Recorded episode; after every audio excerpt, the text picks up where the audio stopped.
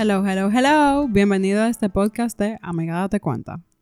En este episodio nos acompaña el señor Jorge Herrera. Hola, amigo. Oye, ahora di que señor. El señor, pero déjame darte un chin de bombo. No, hombre. ¿Qué bombo? Gracias, gracias por la invitación. Yo estaba realmente viendo, como se dice, tú sabes, tengo la- el, el inglés cruzado, looking forward to it. Estaba esperándolos. Sí, sí, sí, sí. Ay, amigo, yo también. Señor, ustedes no lo saben, pero Jorge es un amigo que yo quiero mucho, vive fuera y se acaba de dar la oportunidad de poder grabar en persona. Ya lo sabes. Así que para mí es un honor tenerte aquí. Pero mira, para el que no te conoce, cuéntale un poquito quién tú eres. Ay, mi madre. A mí me da risa porque cada vez que la gente me dice, ¿quién tú eres? Yo lo que pienso es tú y Cochito. Pero, eh, Jorge Herrera, bueno, yo soy dominicano, obviamente, ¿no? Eh, estudié sociología.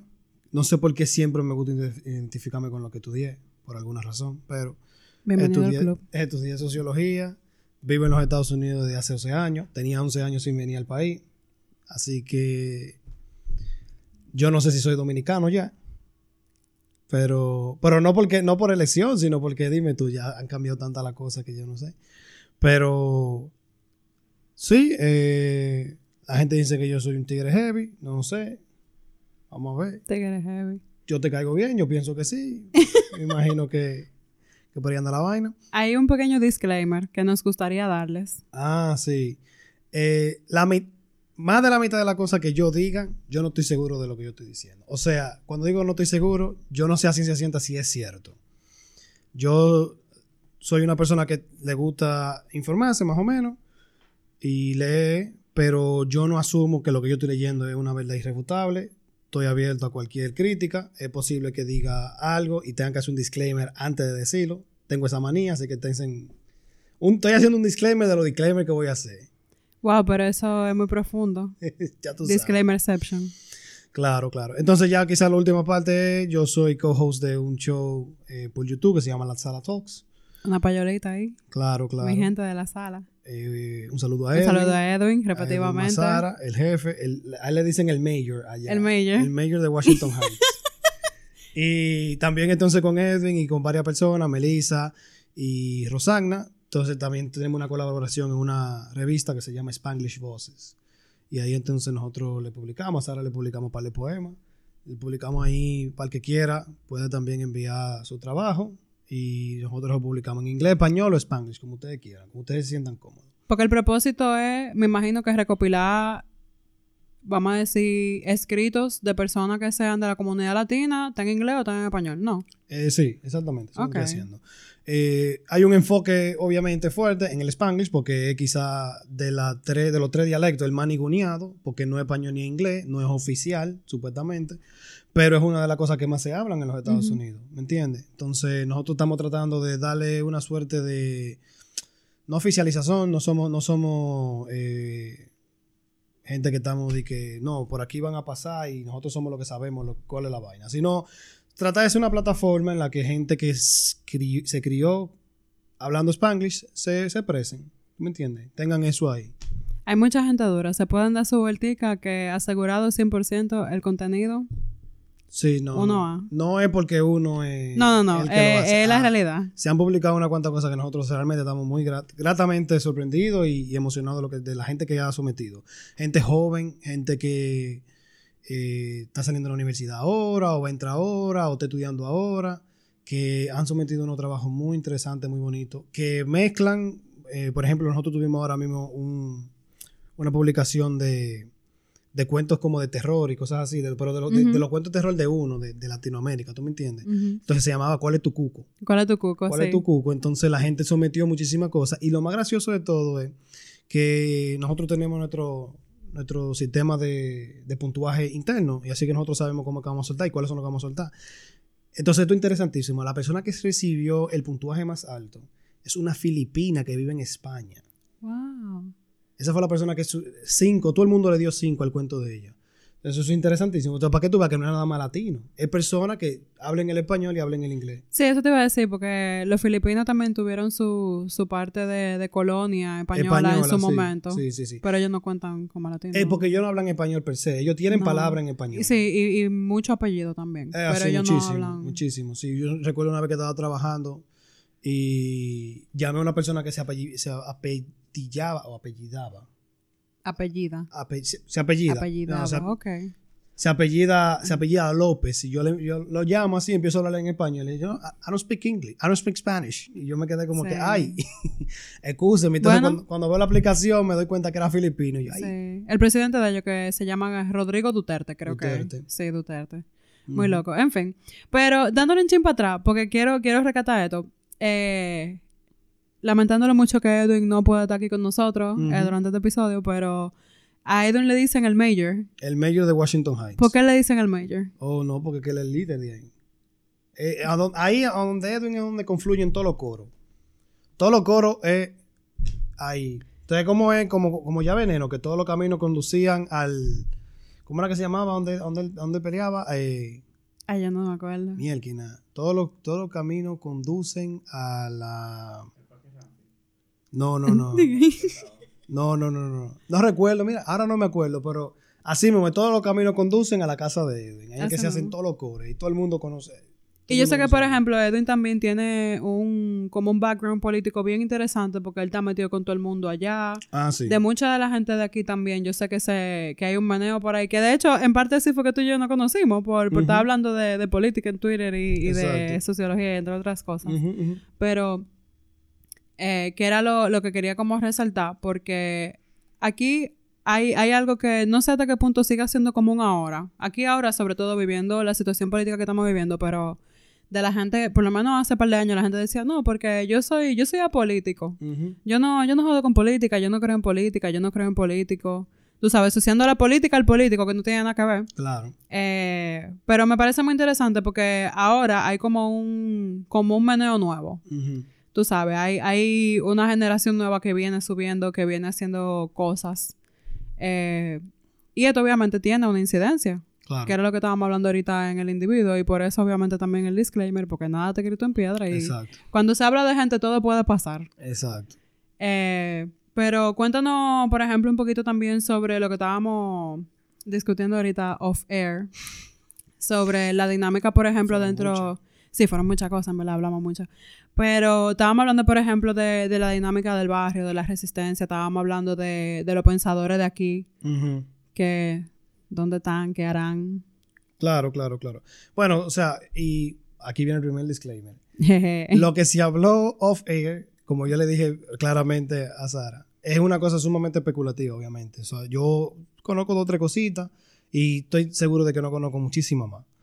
Pero um, lo que yo tengo entendido es que, por ejemplo, eh, la conversación que teníamos más temprano era eh, la pregunta, ¿dónde están los teóricos en, en la República. Dominicana, básicamente? O sea, ¿dónde están la gente que, que hablan, que, que- que analizan la, la- la cotidianidad en la República Dominicana o que hacen los debates públicos?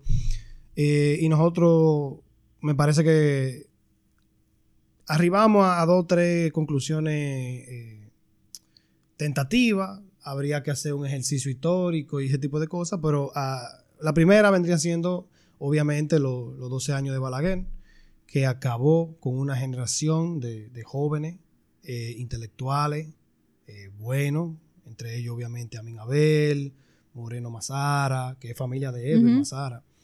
Eh, acabaron con esa gente y muchísimo la matanza en, en la UAS, ¿tú ¿me entiendes? O sea, eso, eso se dio, esa es una de las razones, pero también hay otra razón, eh, el, el hecho de que muchos de los intelectuales en, este país, por alguna razón u otra, tienen que irse. Si quieren seguir en, en esa, en esa dinámica de interpretar y entender la, la- cotidianidad dominicana, por alguna razón tienen que hacerlo de fuera porque se, les cierran las puertas.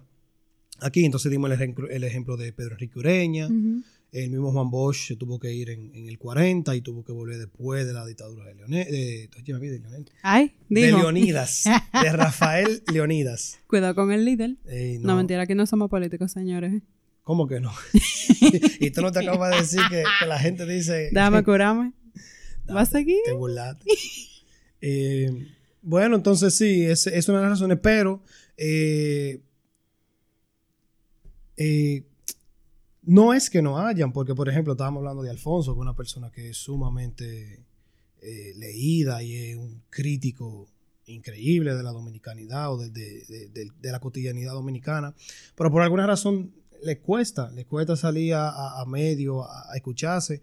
Uno de los, eh, de los ejemplos, obviamente a mí no me gusta mucho eh, hacer comparaciones con países, pero aquí en la República Dominicana nunca se ha visto nada, ni siquiera la sombra de lo que por ejemplo se dio en Francia, de que tú podías leer Sartre y, y, Camus, y Camus, digo Camus, todo el mundo, no te apures. Yo eh, eran, eran leídos, o sea, como, como, como tú lees una novela. O sea, en Francia sí tiene esa cultura, por ejemplo. Y en la República Dominicana, obviamente, uno no va a ser francés. ¿No, verdad? Uno tiene. No, uno es dominicano. Uno es dominicano, pero por alguna razón no se es muy difícil encontrarte un intelectual dominicano. Tú sabes de un intelectual dominicano.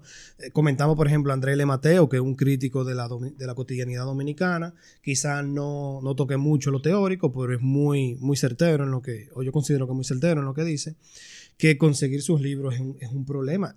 Yo conseguí dos novelas eh, de él y fue un liazo. y hay un libro de él que se llama El borde de la dominicanidad, que es una crítica a, la dominicanidad, ¿no? Y por crítica no se quiere decir eh, ataque, sino eh, interpretación, qué es lo que análisis. análisis, qué es lo que presupone el dominicano cuando, cuando actúa, cuando habla, cuando piensa.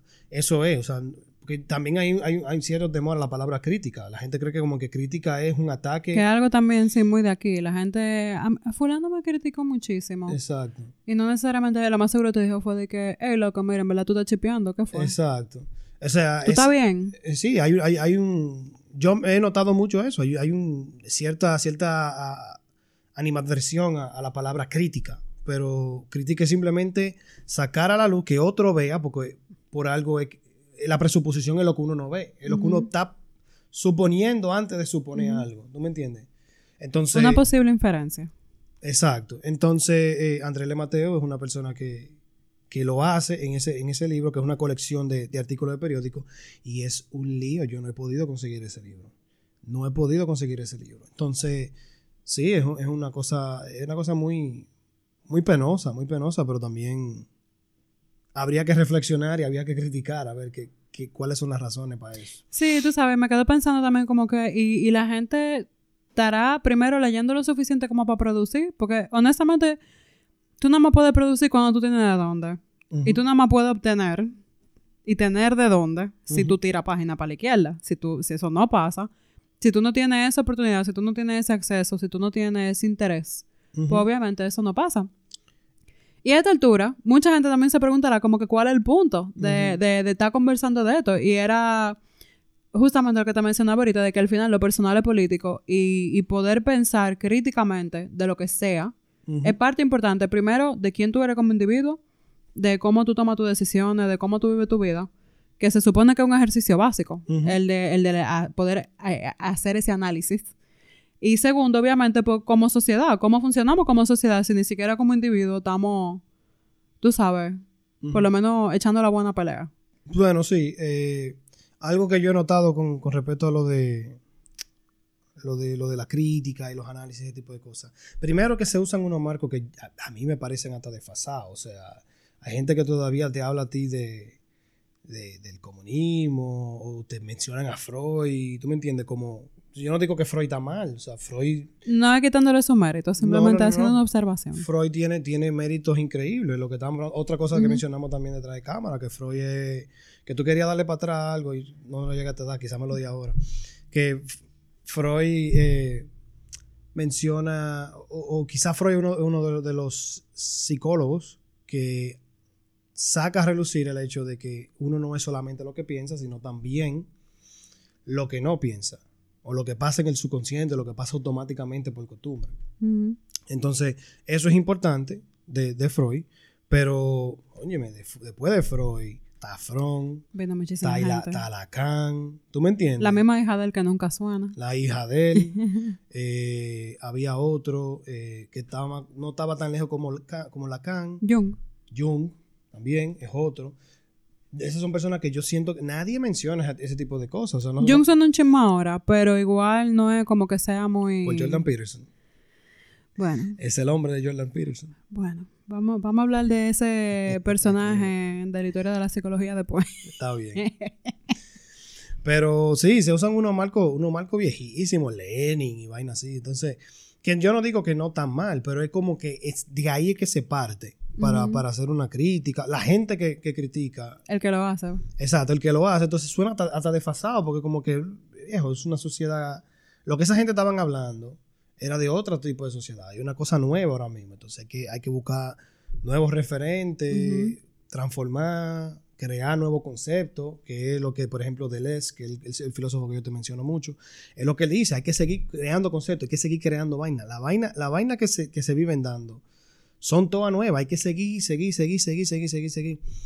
Y, y déjame ampliar un ching ahora, con todo el respeto que se merece Deleuze aquí a su ausencia. Eh, yo lo ampliaría hasta un ching más. Yo también iría por el... Yo creo que los conceptos nuevos se viven creando, pero la importancia de documentar es grandísima. Porque tú necesitas también tener un referente que sea relevante a nivel actual y local. Claro. Y pues, Sí, esa era ¿no? mi aporte. Ah, ok, ok. bueno. eh, bueno, sí, sí, sí. Y, y déjame decirte una vaina. El dominicano, el dominicano eh, de a pie, si se quiere decir, papá le gustó esa, usar mucho esa cosa. El dominicano de a pie crea conceptos. Sí. Crea conceptos. O sea, el dominicano no. Cuando, cuando la vaina, por ejemplo, ahora, ahora a eso, lo que sería el concepto vendría siendo lo que en los barrios se le dice los códigos. Ajá. Los códigos, los códigos. son conceptos, pero cuando tú cuando en el barrio se crea un código, eh, ellos están reconociendo que hay algo nuevo ahí que no se puede explicar con, con una palabra vieja. Y hay que usar, o hay que usar una palabra que se había usado antes, o hay, que, crear, una, nueva. ¿Tú me entiendes? Que ahí entra el movimiento urbano también, por ejemplo, con, con todas las creaciones de toda esa palabra Claro nueva, que que, sí. si pámpara, que si Claro que trucho, etc, etc. Que ya trucho está como un poco desfasado ya a esta altura y me imagino que pámpara también, pero... Pero no déjame decirte una cosa, o sea, eh, el- lo- el- lo- lo- los sitios urbanos viven creando conceptos, viven creando conceptos. Y yo, otra vez, nuevamente, especulativo. Me parece que es por el movimiento que siempre hay en los, o sea, el- los barrios siempre se están moviendo, siempre, siempre, siempre se está moviendo, siempre hay una cosa nueva, siempre hay algo. Hay un dinamismo increíble. Hay un dinamismo increíble. Sí. Eso es algo fascinante lo, que Sí, se, sí, lo que se da en los barrios. Y es una lástima que tanta gente se pierda eso. ¿Qué Por- pasa con eso? Puede que uno se pierda. no, bueno, yo diría que eh, en cierta parte por, por clasismo, por racismo también. La gente se pierde ese tipo de cosas. La gente entiende que eso son choperías. Vaina así, palabra que yo detesto. Si hay un concepto que no debió crearse nunca fue el de chopo. Pero existe y bueno, hay Tú gente... sabes que yo batallo un ching con eso, porque para mí Chopo es una gente mal educada, no necesariamente barrial. bueno, Porque tú tienes gente dentro del barrio que son gente que son tranquilas, en el sentido de que no son, qué sé yo, tienen cierta conciencia de que hay más gente que vive cerca de ellos. Porque Claro. para mí la chopería es tú actúas como que tú estás solo en el mundo. Ok. ¿Tú me entiendes? Que Pero para mí, que muchos popis son chopos. exactamente, si partimos de esa premisa, exactamente es así. En ese sentido, sí. Exacto, para mí es algo que no tiene que ver con clase social, tiene que ver con quién tú Ya. eres como persona. Ok, lo acepto si es así, pero tú sabes que la mayoría de la gente... Sí, no es en ese término gente que lo usan. La gente que controla el lenguaje o la Ujú. gente que quiere ser policía del lenguaje Ujú, usa el término chopo para referirse a la gente de barrio. Y para referirse a su dinamismo, dicen que esos son disparates, que qué es lo que está diciendo, que qué es lo que están haciendo. Bueno, pero que tú no, tú no entiendes lo que están diciendo, ni tú entiendes lo que están haciendo, porque es que a ti no te interesa aprender algo nuevo. Tú quieres partir de los marcos que, los marcos que tú conoces. Y peor todavía, porque tampoco hay un reconocimiento de que dentro de todo eso que se da, el barrio de por sí solo es un ente aparte. Claro que sí. No todo el mundo lo entiende, sobre todo la gente que no vivimos en el barrio. Pero, pero sí el, el simple hecho de reconocer que es, que existe, que es válido, que está ahí y que tiene su vida propia, Claro. esos son otros 500. Definitivamente. Y tiene su orden propio. Claro. también. Que no tiene nada que ver con lo que está fuera del barrio. Exactamente. Y, y- y es posible que, porque, eso- porque no es tampoco se está glori- gloria- glorificando Glorificando. lo que, lo que sucede en los barrios. ¿Me entiendes? O sea, hay cosas, como en todos los sitios, hay cosas que son positivas, hay cosas que son negativas, hay cosas que son eh, edificantes, hay cosas que son dañinas. ¿Me entiendes? Pero habría que ver entonces ya de las cosas que son Hay que dañinas. detallar ahí, esos Sí, son ¿no? otros 500. De las cosas que son dañinas, ¿cuáles son? Porque haya un problema cultural, que cuando la gente dice cultural lo que quiere decir es, eh, Ujú. quiere personalizar la vaina. O cuáles, o cuáles de esos problemas son estructurales. Y ahí es que está, ahí es que entonces viene la tarea que mucha gente no quiere hacer. Cuando tú hablas de problemas estructurales, ¿a qué tú te refieres? O acceso a recursos. O sea, cómo las estructuras debían los recursos.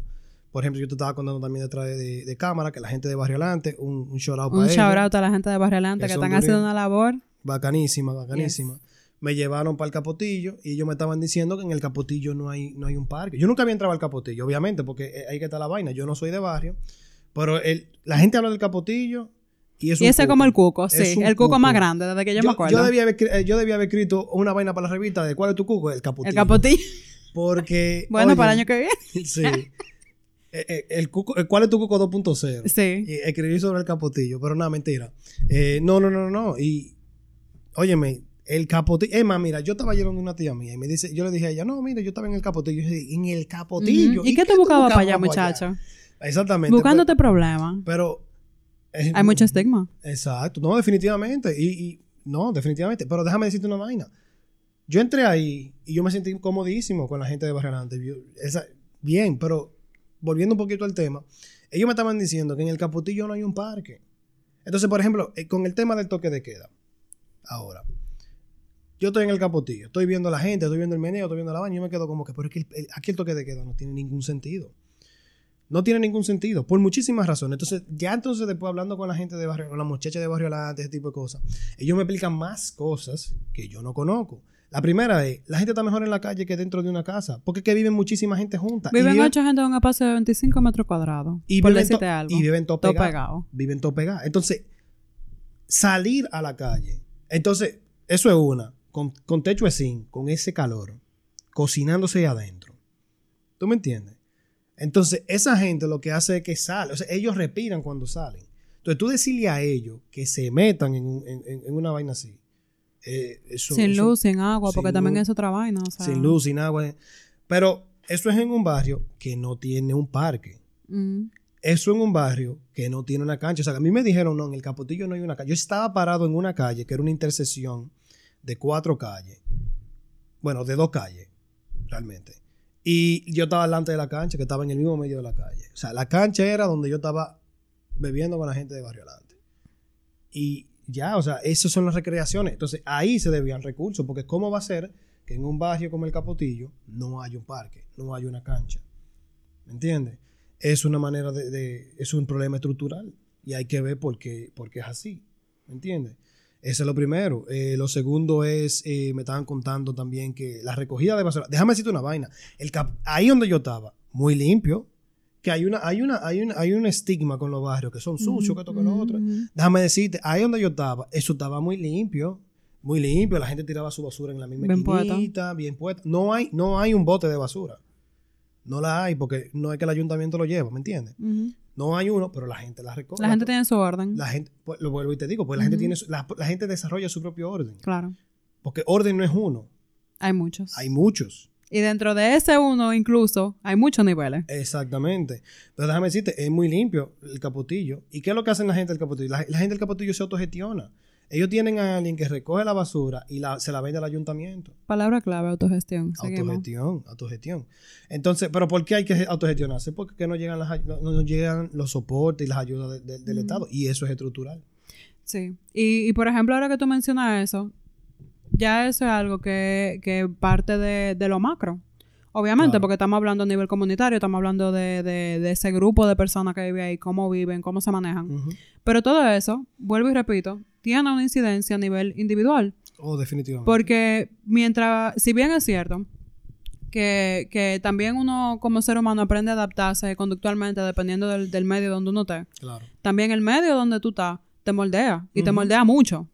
Mucho. Porque incluso Claro. cuando tú sales a un medio que es nuevo, por ejemplo, qué sé yo, por decir, tú no sales del país la primera vez, es otro mundo. Definitivamente. Es otro mundo. Aunque tú te, así mismo como me pasó a mí, que estaba en Nueva York y lo único que había eran dominicanos, porque entonces mi tía vive pegadito del Washington High. Y ahí lo que más hay es bodega ahí, yo no tuve que hablar inglés en ningún momento porque no tuve la necesidad. Así mismo. Pero en el momento en el que sí me moví a otro espacio donde el único latino era mi amigo el ecuatoriano y yo, ya ahí había un tema, tú sabes, incluso hasta de, de cómo yo quiero comunicar esto que yo quiero decir.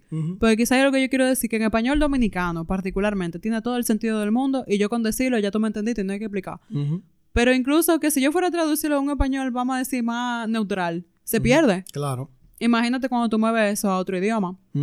Pero a- hacia donde quería ir con esto, y perdón que me fui un poquito por la tangente, No está bien. era eso mismo, de que eh, no es como que nosotros somos víctimas del entorno tan así, pero, pero sí hay como una dinámica, de que, de que como que tú empujas, te empujan para atrás. Definitivamente, yo pienso que eso es así. O sea, hay, hay una interacción entre el ambiente y el, y el individuo.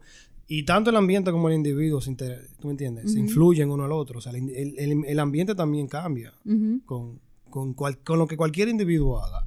Aunque sea mínimamente. Y muchas veces a veces ni se nota. Pero Pero son esas cositas porque se compone de eso. claro que sí. O sea, cada, cada movimiento, por más mínimo que sea, influye en el ambiente. Y al final lo personal es político. Claro que sí. O sea, no, no es cuestión de que, ah, que, todo, que toditos son corruptos, que toditos roban, que. Está bien, está bien, va, toditos roban. Ahora, ¿qué vamos a hacer con esta acera que está aquí? Porque yo vivo aquí, yo paso por aquí todos los días y siempre me tropiezo con el mismo lado que está dañado y siempre- casi siempre estoy al 3 de KM, entonces ya Claro. eso a mí me jode el día porque tengo que estar pendiente de eso. Tengo que estar pendiente de los motores que se cogen la acera. Claro. Tengo que estar pendiente de los carros, de que para cruzar la calle, si, si hay una, si hay dos intersecciones que, que van en vía contraria a las dos, tengo que estar pendiente porque siempre aparece uno que se mete en el medio, tú sabes. Claro. Entonces, eso va creando como, como ese estrés. Porque a la gente le encanta decir también que, ah, que el dominicano, que no, que qué sé yo qué. Pero es que si tú sales a la calle y tú te fijas cómo vivimos, es algo que no es, no es meramente nada más del individuo, es también de la comunidad, pero es, es, es una unidad, no es una secuencia. Claro. Eh, y, y de ahí parte la, la siguiente pregunta. ¿Cuál es la importancia de la sociología en todo esto? Oh, eh, yo diría que identificar patrones, identificar patrones sociales eh, y obviamente compararlo, compararlo con, con- con- entre, en- primero entre la sociedad misma, ¿me entiendes? O sea, los niveles de, yo, yo he notado aquí, los niveles de desigualdad son grandísimos, de un lado al otro, o sea, tú puedes estar en un barrio, en, en un, en un sector bien y tú dices, wow, eso sí está bonito. Y después tú, par de, par de calle, par de cuadras más para adelante, llega a otro sitio y tú te quedas, pero bueno, que Otra estaba". cosa. Otra cosa. Lo- lo- los niveles de desigualdad son, son grandísimos. Eh, yo diría también eh, que la sociología a- a- ayudaría con a entender o a explicar o a comprender las eh, el hecho de que lo que estamos comentando ahorita, de que las clases sociales no interactúan casi entre ellas. Esa era otra pregunta que te tenía guardada, sí. Ah, bueno. La, las clases sociales no interactúan entre ¿Qué es lo que con esa interconectividad?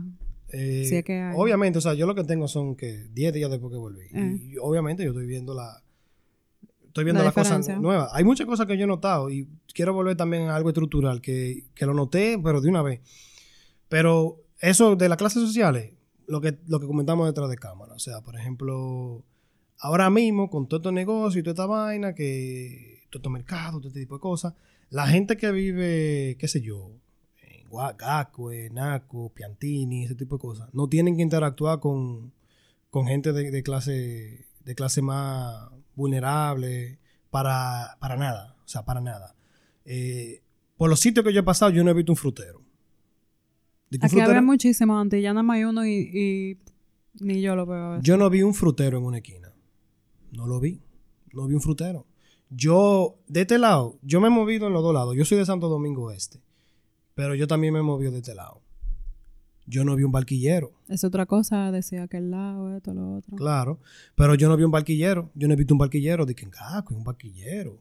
De esos haitianitos que andan en triciclo y te meten un helado ahí mismo. No he visto el Hace primero. mucho yo no veo uno, ¿verdad? Yo tengo mucho, yo no he visto el primero. Tú sabes que yo no he visto, que estoy loco por comerme uno.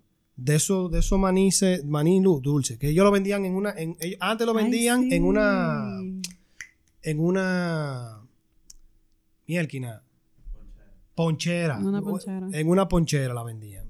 Entonces, en, una en esa ponchera lo dividían en dos. Era dulce y uno entonces salado que estaba dentro de una bolsita. Y tú entonces le- lo frotaba, botaba el cuerito y tú, te- tú te comías tu maíz saladito. Yo no he visto el primero por aquí. Yo estoy loco por comer un maíz, du- un maní dulce de eso y no lo he visto. Si tú lo ves, ¿tú sabes dónde? En, ¿Dónde? en alguna de estas tiendas, y no voy a dar nombre porque no me están pagando mi payola, pero en alguna de estas tiendas que venden cosas que son como sí. cosas típicas, ajá. Yo sé dónde yo vi uno.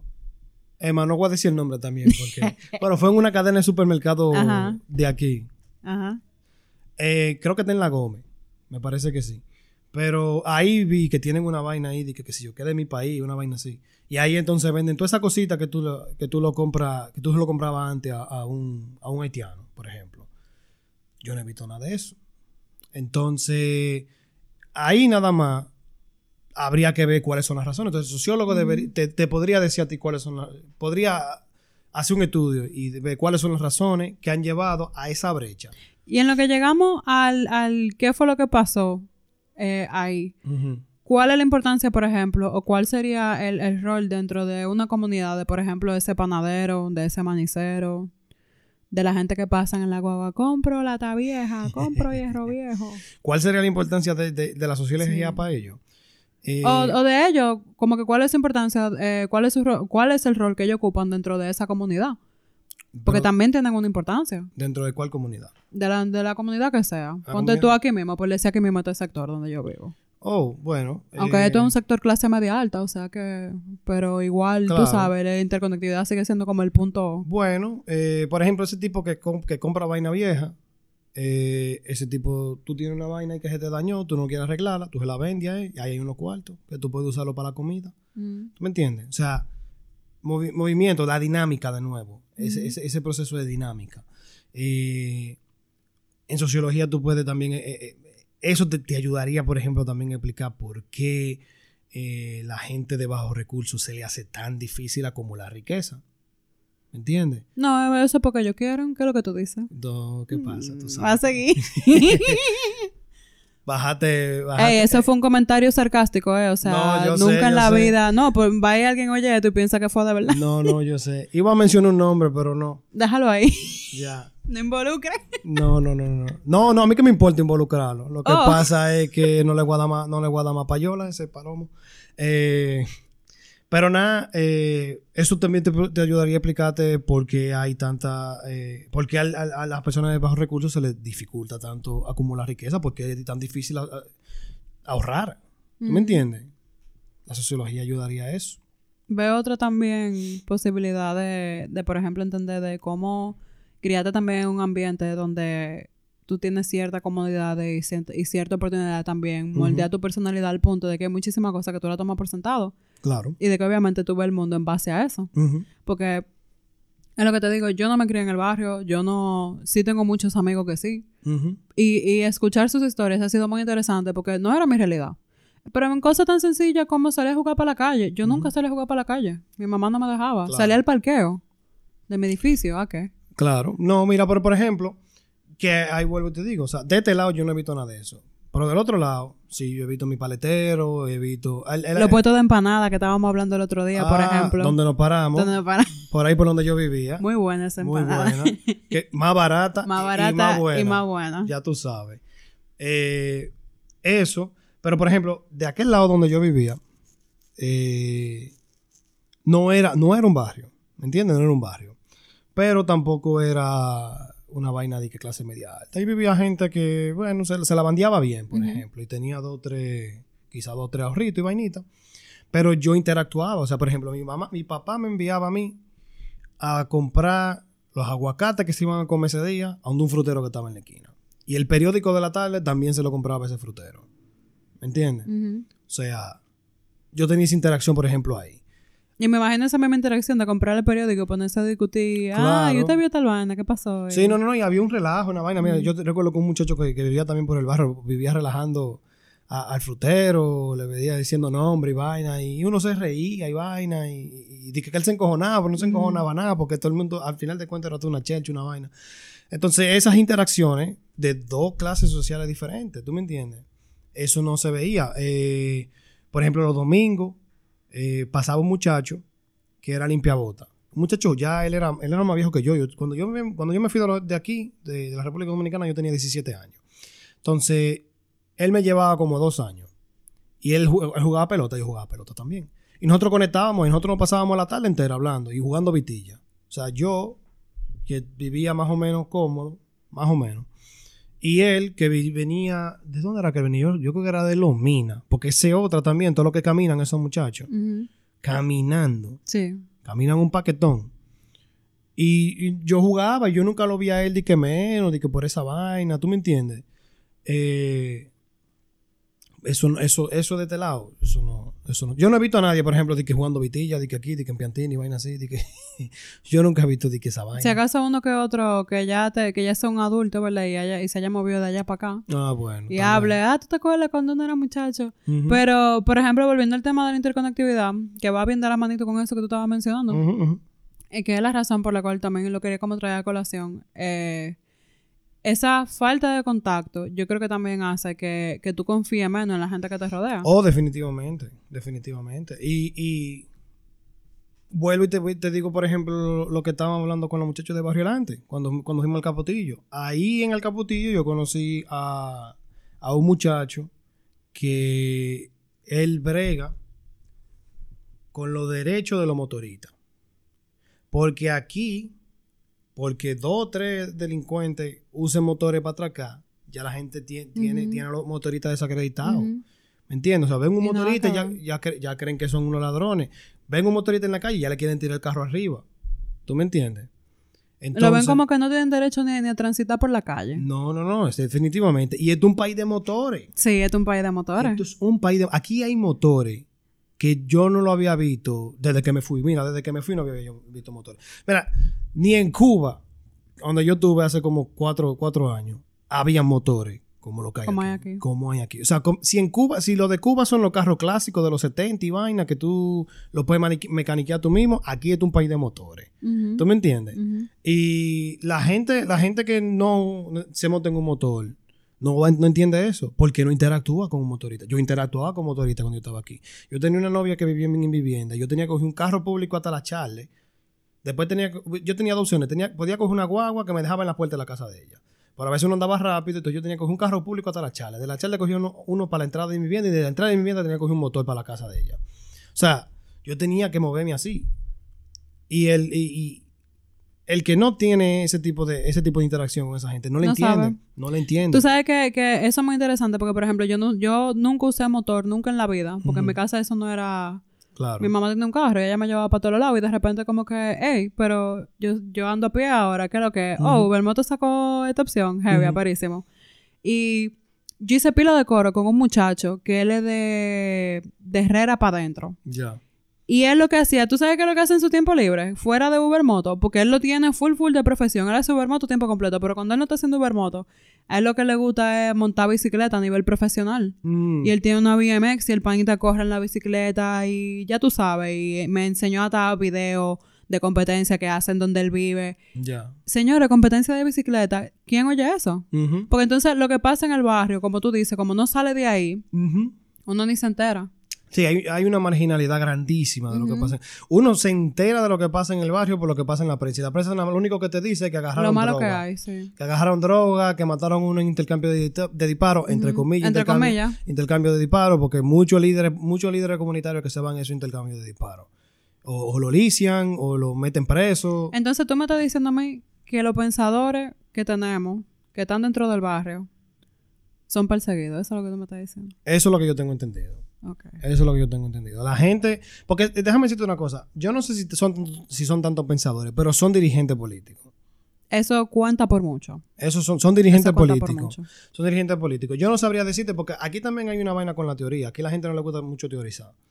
Por lo que tengo entendido. O sea, la gente dice, no, no, no, no, no. Se vio en la misma campaña con, ahora en la campaña de las elecciones, con Luis y con Gonzalo, que Gonzalo empezó a usar los recursos del Estado a la clara, sin ser vai- nada, nada, porque me parece que él hasta tuvo que renunciar al cargo para poder ejercer la, la- o, hacer, o hacer su candidatura. Eh, disque. Disque. Pero él fue que se convirtió en el presidente de facto.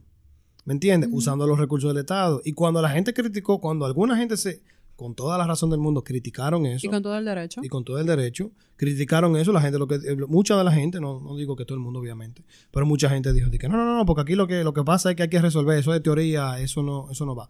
Entonces, no digo que la gente de a pie, vuelvo y uso el término, no le guste la teoría. No digo eso. Sino digo que la gente que tienen acceso a los medios de comunicación no le gusta que se teorice mucho.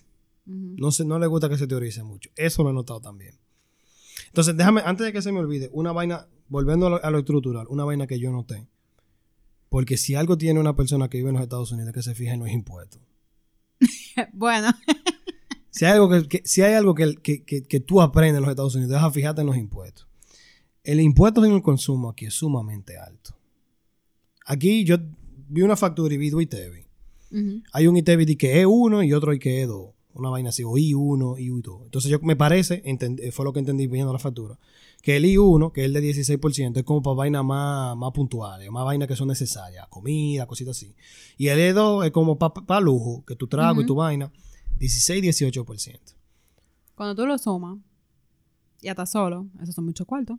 Pero yo te voy a decir, ahora que yo te voy a hacer la comparación que yo vi, en New Jersey, que es donde yo soy, el impuesto sobre el consumo es de 7% en New Jersey completo como estado. Es de 7 por 7 puntos algo, casi 8, pero 7 puntos algo. Lo voy a redondear en 7. Pero si tú estás en una zona que tú, que la municipalidad decidió que la quiere desarrollar como centro como, como centro comercial. No centro comercial como, como mall. No, sino como, como, una un, calle. Ah, como un centro de comercio. Exacto, exactamente. Como la Duarte, por ejemplo. Si, si, una persona, si una municipalidad, punto el distrito, el distrito nacional quiere desarrollar una área, yo, yo quiero que esto esté lleno de negocio ahora mismo. Yo quiero que esto sea una, una Duarte, ¿verdad? Para que menos gente vayan a la Duarte y vengan más para acá, no tengan que bajar a la Duarte. ¿Tú me entiendes? si, si una municipalidad una municipalidad puede someter una aplicación al estado de New Jersey, decirle, mira, yo voy a, yo quiero desarrollar esto, yo quiero hacer una aplicación para que más gente, para crear incentivos para que la gente quiera tener negocio ahí. Entonces, el Estado te aprueba esa parte de ahí, entonces el impuesto en vez de 7, 3. Para incentivar, para que la gente. Aquí tú sabes cómo lo incentivan, subiéndole el impuesto. Normalito. y ese es uno de los peores impuestos. Es un impuesto regresivo porque es un impuesto, es el impuesto que paga todo el mundo. Es el impuesto que paga todo el mundo y al pobre que le duele más. Claro, naturalmente, porque imagínate, si tú tienes que sentarte a calcular qué es lo que yo tengo que hacer hoy para juntar cuánto para que yo pueda comer. Por decirte algo. Claro. Y muchas veces no es la realidad de todo el que está en el barrio, porque no necesariamente porque tú vives en un barrio significa que tú no tienes para comer. Eso no es real. En el barrio se mueve mucho cuarto. Lo que pasa es que no se ven igual que como se ven en Piantini. Exactamente. Esos son otro caso. Pero el, el punto de eso es que, el, por ejemplo, el tema con ese impuesto y cómo afecta es que cada vez que van a subir la gasolina, ese descontento general viene. todo el mundo alterado, todo el mundo quillado, todo el mundo discutiendo. Pero eso tiene una repercusión también a nivel individual porque ya tú tienes una tensión que viene de fuera, que quizá es indirecta, en el sentido de que no es nada más que te afecta, sino que afecta a todo el mundo. Pero también ese mismo como enojo colectivo tiene como un rebote en ti. Claro. Porque está todo el mundo como... Está todo el mundo como en el mismo nivel de alteración. Ese mismo, ese mismo nivel de, alteración tiene como esa incidencia. Entonces, obviamente tú llegas a tu casa cansado del trabajo, sea lo que sea que tú hagas, no importa, estresado, alto, pensando en que, bueno, esta nada más me paga tanto, tengo que ahora buscar tanto para poder pagar esto, esto y esto y esto, que se subieron, por ejemplo, qué sé yo, se subieron la inscripción en el colegio, que la suben todos los años, tienen que parar, por favor. Todos los años también sufren de cambiar los libros para nada. Tienen que parar, por favor, también. Es, un, es una vaina muy interesante también. ¿Cómo, cómo te cobran reinscripción? Y la suben todos los años. Eso ¿Y cómo? Cambian los libros todos los años. Pero es el contenido, el mismo. Lo que cambió fue que si la estética, que si la portada, que si... Y tomándote un viaje cuarto. Todo eso, todo eso, todo eso tiene una incidencia. Claro, no. Y por ejemplo, la vaina con el ITEVI, por ejemplo. 16, 18. Pero no es que los pobres también digan que, que haga tanto eso, porque es que el pobre no compra necesariamente donde, se, donde te cobren el impuesto. El pobre compra el frutero del Ahí viene la economía informal. Exacto. Entonces, ¿cómo tú, ¿cómo tú incentivas a un reguero de gente que están fuera de la economía formal a que entren en la economía informal, a, la economía formal? Si tienen que pagar ese bajo de cuarto, que en primer lugar no lo tienen, que no necesitan primero para comer. Nunca. Sí, y por eso yo escuchaba, y ahí es que viene, el tema, por ejemplo, de que lo personal es político, porque yo escuchaba a mucha gente decir, no, porque, ah, que, que hay que buscar la manera, porque la economía informal está acabando con este país. Y yo, ¿es la economía informal la que está acabando con el país? ¿O es que ya no saben qué, cómo más van a recaudar dinero para al final ni siquiera organizarse lo que están arriba y lo que se supone que están dirigiendo el país para ver cómo es que van a redirigir ese dinero, esos fondos públicos de la gente, del Estado. Dicho sea de paso, quiero dejar esto bien claro porque es una conversación que siempre tengo con mi mamá y con varias gente que son de una generación un poco más vieja. Si usted trabaja para el Estado, recuerde que usted, como empleado público, también tiene el derecho de criticar a sus dirigentes. Oh.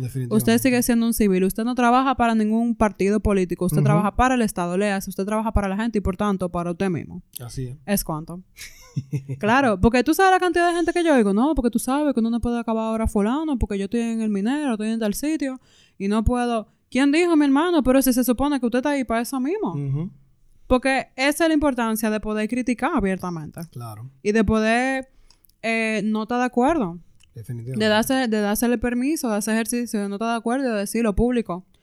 Pero hay una persecución también. Hay una represión que es real. Así es. Entonces, eso también es un tema. Es un tema. Es un tema. Entonces, yo quisiera ser feliz a veces, pero tú sabes, yo me pongo a pensar y yo estoy bien, yo estoy cómoda. A mí, en verdad, no me faltan de que muchas cosas. Cualquier vaina que me pueda faltar, honestamente, es lujo. No hay ninguna necesidad. Claro. Pero yo no soy la mayoría del país. Y Oh, lamentablemente, la mayoría del país vive otro cuento, vive otra historia. Así es. Ni hablar de la discriminación ni del estigma social que viene con eso. Entonces, ¿cómo, cómo por ejemplo, yo que soy psicóloga, cómo podemos hablar de salud mental a nivel individual si a nivel colectivo No es estamos faltando prioridad. mucho? No es ni siquiera una prioridad. No. No lo ves. Que esa gente coma no es ni siquiera una prioridad. Así es. Que tengan una acera cómoda para tú caminar sin que te lleve alguien, un carro. Ujú. Eso es violencia, tú sabías. Yo no sé, yo siempre lo pienso, como que yo veo las aceras, yo misma camino por las aceras a veces, que no son aceras porque se la comen la valla publicitaria, muchas gracias. Así es. Eh, man, eso es violencia, porque yo tengo el mismo derecho que tiene un carro de transitar por la calle. Tú tienes, yo diría que tú tienes más derecho, porque ahí que está la vaina. Son las prioridades que, tiene, que tienen los gobiernos centrales, locales, municipales, lo que tú quieras. Y el, y el chip de, de que hay que tener carro porque aquí no se puede andar, al mismo tiempo también te lleva al punto de que tú sigas en el mismo gancho, compra el carro sin poder, Ujú. paga gasolina cara sin poder, para terminar andando a pie porque el carro se te dañó, no, tú no tienes cuarto para arreglarlo. Y estamos en lo mismo. Entonces, Así perdiste mismo. un viaje de cuarto, cogiste pila de pique Ujú. y te siguen violentando igualito porque la acera está igualita, tú no la puedes usar. Claro que sí. Tienes que caminar por la calle. Entonces, Bu- El tema, de los, el tema de los combustibles también es interesantísimo porque, por ejemplo, aquí los combustibles son más caros que en los Estados Unidos. eso es una locura. Aquí los combustibles son más caros que en los Estados Unidos. Aquí, aquí tú, un galón creo que está en 200 pesos. Ujú. 200 pesos son aproximadamente 4 dólares. Por donde yo estoy, yo, yo, un galón me sale a mí en 2 dólares con 5 centavos. Que son como 100 pesos. Como 100 pesos. Donde yo estoy. Mierda, 100 pesos la gasolina, ¿no te imaginas? Donde- Wow, y, qué eso, movie. y eso es, y, y son 2 dos, dos dólares con 5 centavos si tú la pagas con tarjeta. Si tú la pagas cash, te la cobran en, como en 195. Cuando me fui. Si subió ahora con- en lo que estaba aquí, no sé, no sabré. Y si subió, no sabió mucho. Pero 195 dólares. Eh, un dólar con 95. Ajá, un dólar con 95. es, lo que te, es lo que te cobrarían. Bárbaro, 100 pesos un galón de gasolina. 100 pesos un señores. galón de gasolina. Miren, podemos Pero- estar ahí. Pero entonces, pero entonces, ¿qué, qué, qué incentiva ese tipo de cosas? La gente que, que, que se mueve en carro, en carro privado, pero que son pobres, no tiene para estar pagando gasolina. Tienen que meter un tanque de gas. Es un peligro, eso es una maldita bomba. Para que sepa. Eso es una bomba. Lo que tú, eh, tú estás- yo no sé cómo aquí, aquí no se arma una vaina con esos tanques, con esos carros con tanque gas. Pero es que no hay de otra, porque eso Por es lo que tú estás mismo. incentivando. Pero por eso mismo, porque al final ahí entra de nuevo el tema de, de, de sentirse con el derecho de poder criticar. Aunque sea, porque todo comienza por ahí. Hoy te critico, pero mañana quizá trabajamos juntos y se nos ocurre algo para arreglar la cosa. Y ahí es que entra el... Estamos todos juntos. No en el mismo barco, no- porque no estamos en el mismo barco, eso es mentira. Claro. Pero, pero sí estamos en el mismo mar. Se Y decir. sí, y yo, yo sí creo que, que si vamos a seguir hablando de salud mental, hay que hablar de temáticas sociales, Oh, definitivamente. Definitivamente, definitivamente. O sea, es que no es fácil cuando tú no tienes para completar lo que tú vas a comer hoy. Mm. ¿Quién se va a poner a pensar de que en Mm. salud mental? Pero tú estás loco. Mira, para mí la diferencia como más marcada fue cuando yo trabajé en lo del Carrizo con pacientes con VIH. ¿Tú sabes cuál era el problema de mi paciente ahí? Que no tenían para comer, que no tenían para pagar la renta, que para colmo entonces tienen que beberse el antirretroviral, pero tienen que comenzar con algo en el estómago porque si no, ya tú sabes que le desbarata el estómago porque esos medicamentos son fuertísimos. Claro. Esa gente quizá podía tener cualquier otro problema de ni hablar de, de traumas intergeneracionales por la misma violencia del ambiente tan hostil, porque eso también genera una situación. Que eso no lo entienden tampoco. La gente que está supuesta a entender ese tipo de cosas, que tanto critican a los chopos, como ellos le dicen, no entienden ese tipo de cosas. Que eso- Hay mucha de esa gente que ha vivido violencia. Y que, y que muchas veces la violencia no es directamente a mí, pero sí al entorno donde yo estoy, a la gente que son mis iguales, por lo tanto yo también estoy en peligro. Definitivamente. Y el yo tener ese pensamiento, yo también estoy en peligro, me despierta como esa alarma. Y yo estoy constantemente así. ¿Tú crees que a mí me va a importar ponerme a pensar que si fulanito me ve, que si yo encajo aquí? A mí no me importa, pero yo lo que quiero es sobrevivir primero. Claro, definitivamente.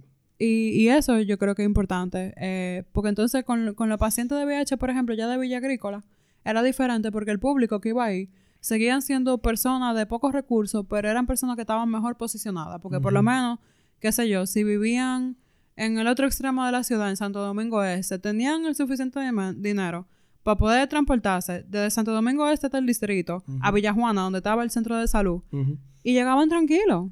¿Tú me entiendes? No, no, su preocupación principal no era necesito dinero para comer, sino tengo esta situación que yo puedo hacer para resolverla. Claro. Y esa brecha es abismal, porque entonces ni hablate de los recursos con los que yo contaba en lo del Carrizo, a los recursos con los que yo contaba en Villajuana. Y mira que Villajuana, estamos hablando de un barrio igualito. Pero, pero es una dinámica totalmente distinta, porque particularmente los dueños de ese centro de salud sí se preocupaban porque el servicio fuera de calidad. Ya. Y es muy diferente. No, definitivamente. Me diferente. imagino, me imagino, me imagino. Bueno, señores, hemos hablado de tanta cosa. No, no fuimos en una. Wow, o sea, a mí me hacía falta de todo, loco. Gracias por venir. No, no, gracias a ti. Gracias a Yo, yo siempre cierro con esta pregunta y me gusta porque siempre sale como algo interesante. Pero de todo lo que hemos hablado, ¿con qué tú te quedas? ¿Con qué yo me quedo? Eh, buena pregunta, porque se habló mucho y se hablaron muchas cosas interesantes. Yo creo que me quedo con lo que te estaba comentando de, de- la marginalidad de los barrios, de cómo... Y, y- y el hecho de que yo no veo que la gente mira eso como estructural. De verdad la gente cree que, que el otro quiere vivir a la, a la vera del río, que el otro quiere eh, vivir en un sitio donde no hay área verde. ¿Tú me entiendes? O sea, Pero no entienden todo lo que eso conlleva. Porque hasta, hasta en nivel individual tú sientes que tú no te mereces vivir una paz así. Claro que sí, claro que sí. Entonces, eh, eso, yo, me, yo, yo realmente me quedo con eso, me quedo con, con- con esa imagen de, de- de cómo, de, de qué tan marginalizado, marginado tan, tan los barrios y tan lo- los sectores más, más vulnerables. Es, es totalmente, la palabra que busco es, um, no es de cuidado, es, eh, mira, se me fue la palabra. Se me fue la palabra. Pero eh, es por ahí, es por ahí que anda. No, no es de cuidado, pero es por ahí que anda la palabra. Ahora mismo, ahora mismo no, no- no sabría decirte cuál sería la palabra indicada. Pero sí, eso. O sea, el hecho de que la gente cree que eso- esa gente está ahí de más. La gente que, que tiene influencia y tiene poder. Y no me refiero nada más a los políticos, sino a la gente que tiene voz, que tiene acceso A todo el que está en el medio. a todo el que está en el medio, a todo el que tiene acceso a, a una mínima, a un mínimo canal, El que No. tenga una plataforma del tipo que sea. de- del que sea, del que sea. Eh, Twitter es una plataforma. Usted tiene Twitter y usted no se está enfocando en eso. Usted está creyendo que, que el que vive a la vera del río lo hace porque quiere, usted está loco. Y usted es un desalmado. Así mismito. Un desalmado. Esa Es un desalmado. Palabra clave también. Yo creo que eso, eso, es de- eso es ser desalmado. Creer que una gente quiere vivir así. Eso es totalmente de ser desalmado. Eh, yo creo que me quedo con eso. Yo me quedo con, con lo de la cera y la violencia, porque de verdad que mientras más lo pienso, más me choca. Claro. Y eso que en, en el cuadrante, por ejemplo, de, del polígono central, está mal, porque no es que está bien, está mal. Pero hay un par de pedazos que son, ok, tú, válido. Pero hay otros que es de verdad que uno tiene que caminar en la calle y eso a mí me da terror. No, me imagino. Y porque aquí como andan los carros, a mí no me frena una jipeta en una rodilla. Imagínate el que, el que anda a pie porque no tiene otra opción. Claro, ¿Tú me entiendes? Porque yo reconozco que para mí es una opción. Y que yo ando a pie porque yo quiero. claro, Porque a mí me gusta. Pero hay gente que o, anda a pie o bueno, anda a pie. claro, claro, Tú claro. decides. Ujú. Uf, en fin, bueno. Nada, hasta aquí. Ahora sí, hasta aquí. Si se quieren poner en contacto con nosotros, lo pueden hacer a través de nuestro Instagram, arroba ADC el podcast, o a través de nuestro Twitter, el mismo usuario, arroba ADC el podcast. O también lo pueden hacer a través de correo. Nuestro correo es gmail.com. Muchas gracias. Chao. Gracias.